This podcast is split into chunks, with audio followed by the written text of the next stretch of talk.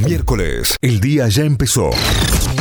Y esto es lo que tenés que saber para arrancar Notify. Vamos a las noticias que llegan desde nuestra web, desde notify.com.ar. Trabajadores de la salud de Córdoba vuelven a movilizarse por la crisis en el sistema sanitario.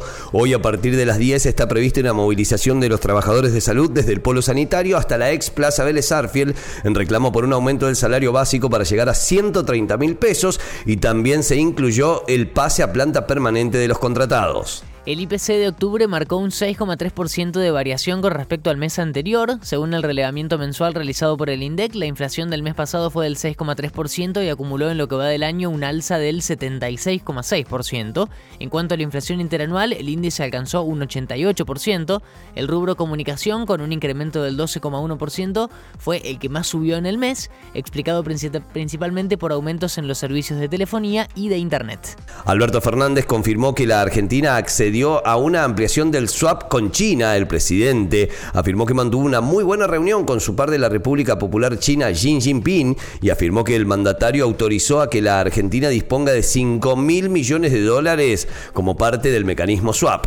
A cinco años del hundimiento del Ara San Juan se homenajeó a los tripulantes en Mar del Plata. El ministro de Defensa, Jorge Tayana, afirmó que los 44 compatriotas del Ara San Juan estarán por siempre presentes en la memoria y el corazón del pueblo argentino y pidió verdad y justicia para esclarecer lo que pasó al encabezar un homenaje a los tripulantes muertos en el hundimiento de ese submarino hace cinco años. La selección juega su último amistoso antes del debut en Qatar. Argentina se medirá ante Emiratos Árabes Unidos desde las 12.30 en Abu Dhabi en un amistoso en el que el entrenador Lionel Scaloni contará con todos los convocados a disposición. La probable formación de la selección sería el Diego Martínez, Nahuel Molina, Lisandro Martínez o Germán Pesela, Nicolás Otamendi, Nicolás Tagliafico, Rodrigo de Paul, Leandro Paredes, Alexis McAllister o Papu Gómez, Lionel Messi, Julián Álvarez o Lautaro Martínez y Ángel Di María.